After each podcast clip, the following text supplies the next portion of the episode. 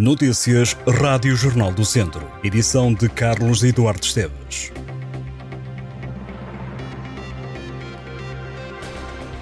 Começou esta quarta-feira no Tribunal de Viseu o julgamento do auxiliar de professor de Jiu-Jitsu que terá abusado de uma aluna de 12 anos em Viseu. O homem de 41 anos está acusado de seis crimes de abuso sexual pelo Ministério Público e está em prisão preventiva desde junho de 2022. O caso foi conhecido quando a Polícia Judiciária, no verão de 2022, anunciou o cumprimento de um mandado de detenção de um homem pela presumível prática reiterada de crimes de abuso sexual de criança. Na altura, a PJ referia que o arguído empresário na área do turismo conheceu a vítima numa associação recreativa e depois de trocarem contactos começou a seduzi-la e a aliciá-la, levando a que a mesma se apaixonasse por ele. No seguimento, convenceu a vítima a encontrar-se consigo para a prática de atos sexuais de relevo. Entre abril e maio de 2022, o homem de 41 anos manteve relações sexuais com a criança.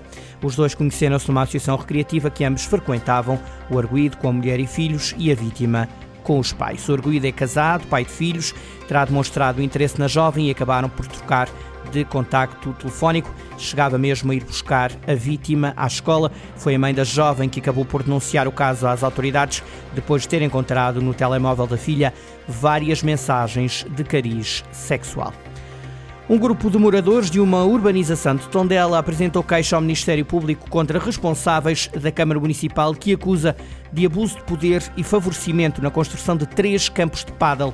Numa nota enviada à agência Luz, os moradores referem que os campos inaugurados em julho de 2022 foram edificados junto a um bairro residencial extremamente sossegado, ignorando que desde cedo as regras legais de construção e o direito ao descanso. Antes mesmo de a construção iniciar, diz este grupo, uma comissão de moradores entregou por escrito uma carta na Câmara a mostrar o descontentamento e a preocupação, e desde aí tudo tem sido feito para demonstrar as irregularidades evidentes e, cito, escandalosas. Nesse âmbito foi elaborada e entregue uma queixa no Ministério Público, acusando os dirigentes da autarquia de abuso de poder e de falsas declarações aos técnicos que assinaram inicialmente os documentos que atestaram que tudo estava dentro da lei. Fonte do gabinete da presidência da Câmara de Tondela negou que tivesse havido abuso de poder e favorecimento e garantiu ter adotado todas as medidas que, no âmbito das competências, poderiam ser tomadas no sentido de garantir o cumprimento da legalidade do processo. O grupo de moradores alegou que os campos foram inaugurados sem ligação dos esgotos à rede pública, sem escoamento das águas pluviais, sem um projeto de condicionamento acústico, sem projeto de estabilidade de muros de sustentação de terras e sem parecer do Instituto Português do Desporto e da Juventude.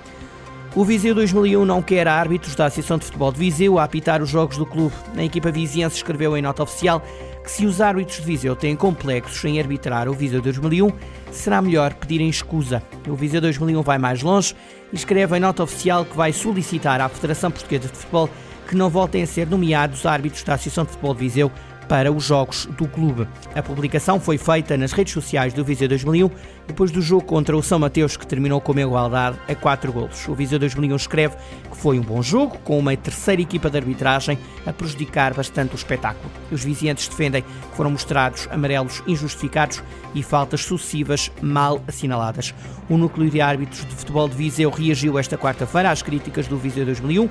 O núcleo considera, e cito, inadmissível que um clube nos campeonatos nacionais de futsal venha a público dizer que vai solicitar à Federação Portuguesa de Futebol que os árbitros do Distrito de Viseu não estejam presentes nos seus jogos dos séniores, tentando, com este tipo de afirmações, colocar em causa a integridade e imparcialidade das equipas de arbitragem de Viseu.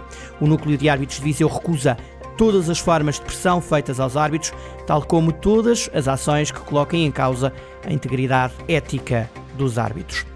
O bordado de Tibaldinho, uma arte de Alcafaxe no Conselho de Mangualdo, está a partir de hoje em exposição na Assembleia da República.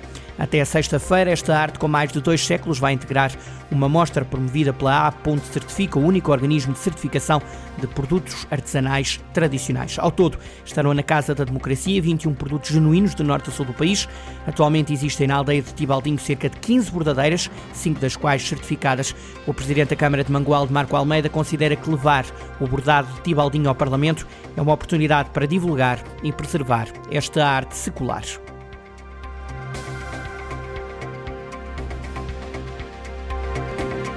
Estas e outras notícias em jornaldocentro.pt.